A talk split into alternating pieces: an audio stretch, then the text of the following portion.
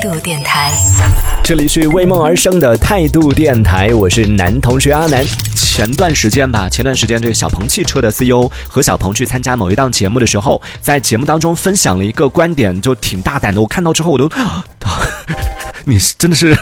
说话不用负责任的吗？他说，在未来的几年之内，咱们中国呃中国的超低空或者说较低空领域都会开放给民用，而在二零二一年底呢，我们就可以坐上。当然，这个指的坐上不是说是我们就真的可以开车上路啊，只是说就可以坐上这个飞行汽车了。然后他已经表示说，他们其实已经在他们内部已经进行了接近一万次的试飞，就他们已经在做这样的一个东西，在做这样的一个汽车，而在未来的几年内啊。他说到是几年内可能也不会太远吧，未来几年内啊，中国的低空或者是较低空和超低空这样的领域呢，就会开放给民用来进行使用，可能也会涉及到像这种飞行汽车的这样的一个呃设备或者说这样的一个技术。之前就在《往事头条》当中曾经也有发过类似于关于飞行汽车的一些讨论，然后那期节目呢还有挺多朋友就是在进行这个争 争论或者说分享自己的观点的，其中有很多朋友在讨论的时候不太现实，因为在国内的话，首先应该是国内你看很多。大城市，它的这个空中的这种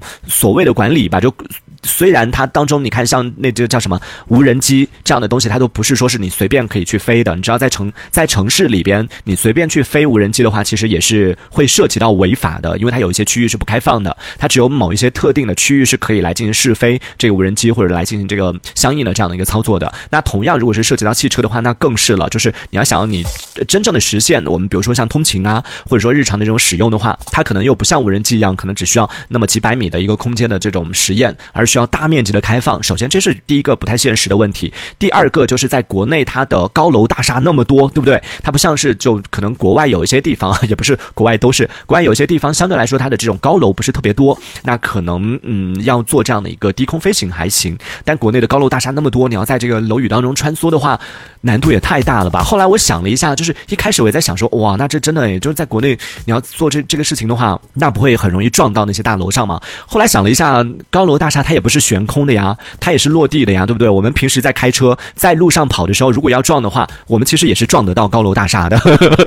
所以只要你的技术够好，技术不好的人也是会撞到那个房屋里边啊什么的。但正常情况下，你看我们也是有有这个路线啊，有专门的这种轨轨迹、关专门的轨道来进行行驶的嘛。其实好像也不存在这个问题，就楼高楼矮这个问题，好像跟你飞行这件事情好像也没太大的关系。就等于说，我们现在是在一楼开，然后等它开放了这个低空飞行之后，可能我们就变。成了二楼开或者是三楼开，大概就是这样的一个操作吧，所以也不存在说你会碰到大楼啊，会有什么相应的这样的一些，虽然也有风险在当中啊。然后还有朋友提到的一个点，我觉得也是比较重要的，就说到说，嗯，可能不太现实的这种所谓的飞行汽车存在有一个风险，就是当你开起来之后，存在一个高空抛物的问题。你可能在路上开着的时候，你往外扔一个什么呃饮料罐啊，扔什么东西，它顶多就算你这个窗外抛垃圾，然后算是一个不文明的行为，扣你几。分，但是如果你在高空，在哪怕是低空飞行的这种状态下，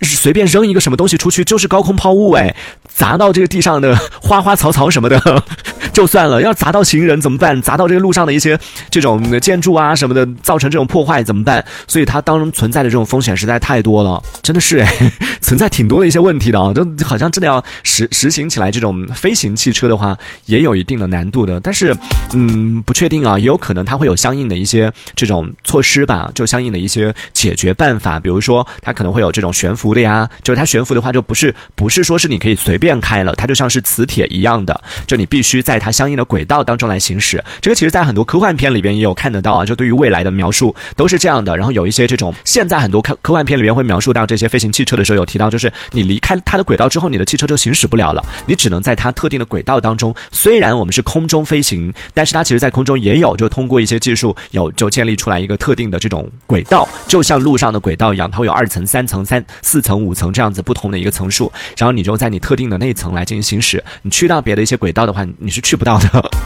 就至少科幻片里边呈现出来的是这样的一个效果啊。嗯，如果放在十年前来讨论这个问题的话，可能会觉得不现实，会觉得科幻片嘛，它肯定就脑洞大开，随便写随便讲啊。但在嗯，现在已经有无人驾驶的汽车，虽然说看上去有点丑。好吧，这个是我们今天在节目当中聊到的这个话题，就关于你会不会有时候会不会觉得科技进步确实给我们的生活带来了很多的便利，但同时呢，有时候也会因为科技的进步，让我们觉得好像有点太快了，我们走得太快了，需要稍微的放慢一点点脚步，需要稍微的给大家一点 适应的过程吧，以及把一些应该解决的问题给解决掉，而不是当这个事情出现了之后，我们再来想解决办法，这好像也不行啊。这一小节我们暂时先聊到这里。喜欢我们节目的朋友，别忘了订阅关注。这里是为梦而生的态度电台，我是男同学阿南，我们下次接着聊。态度电台。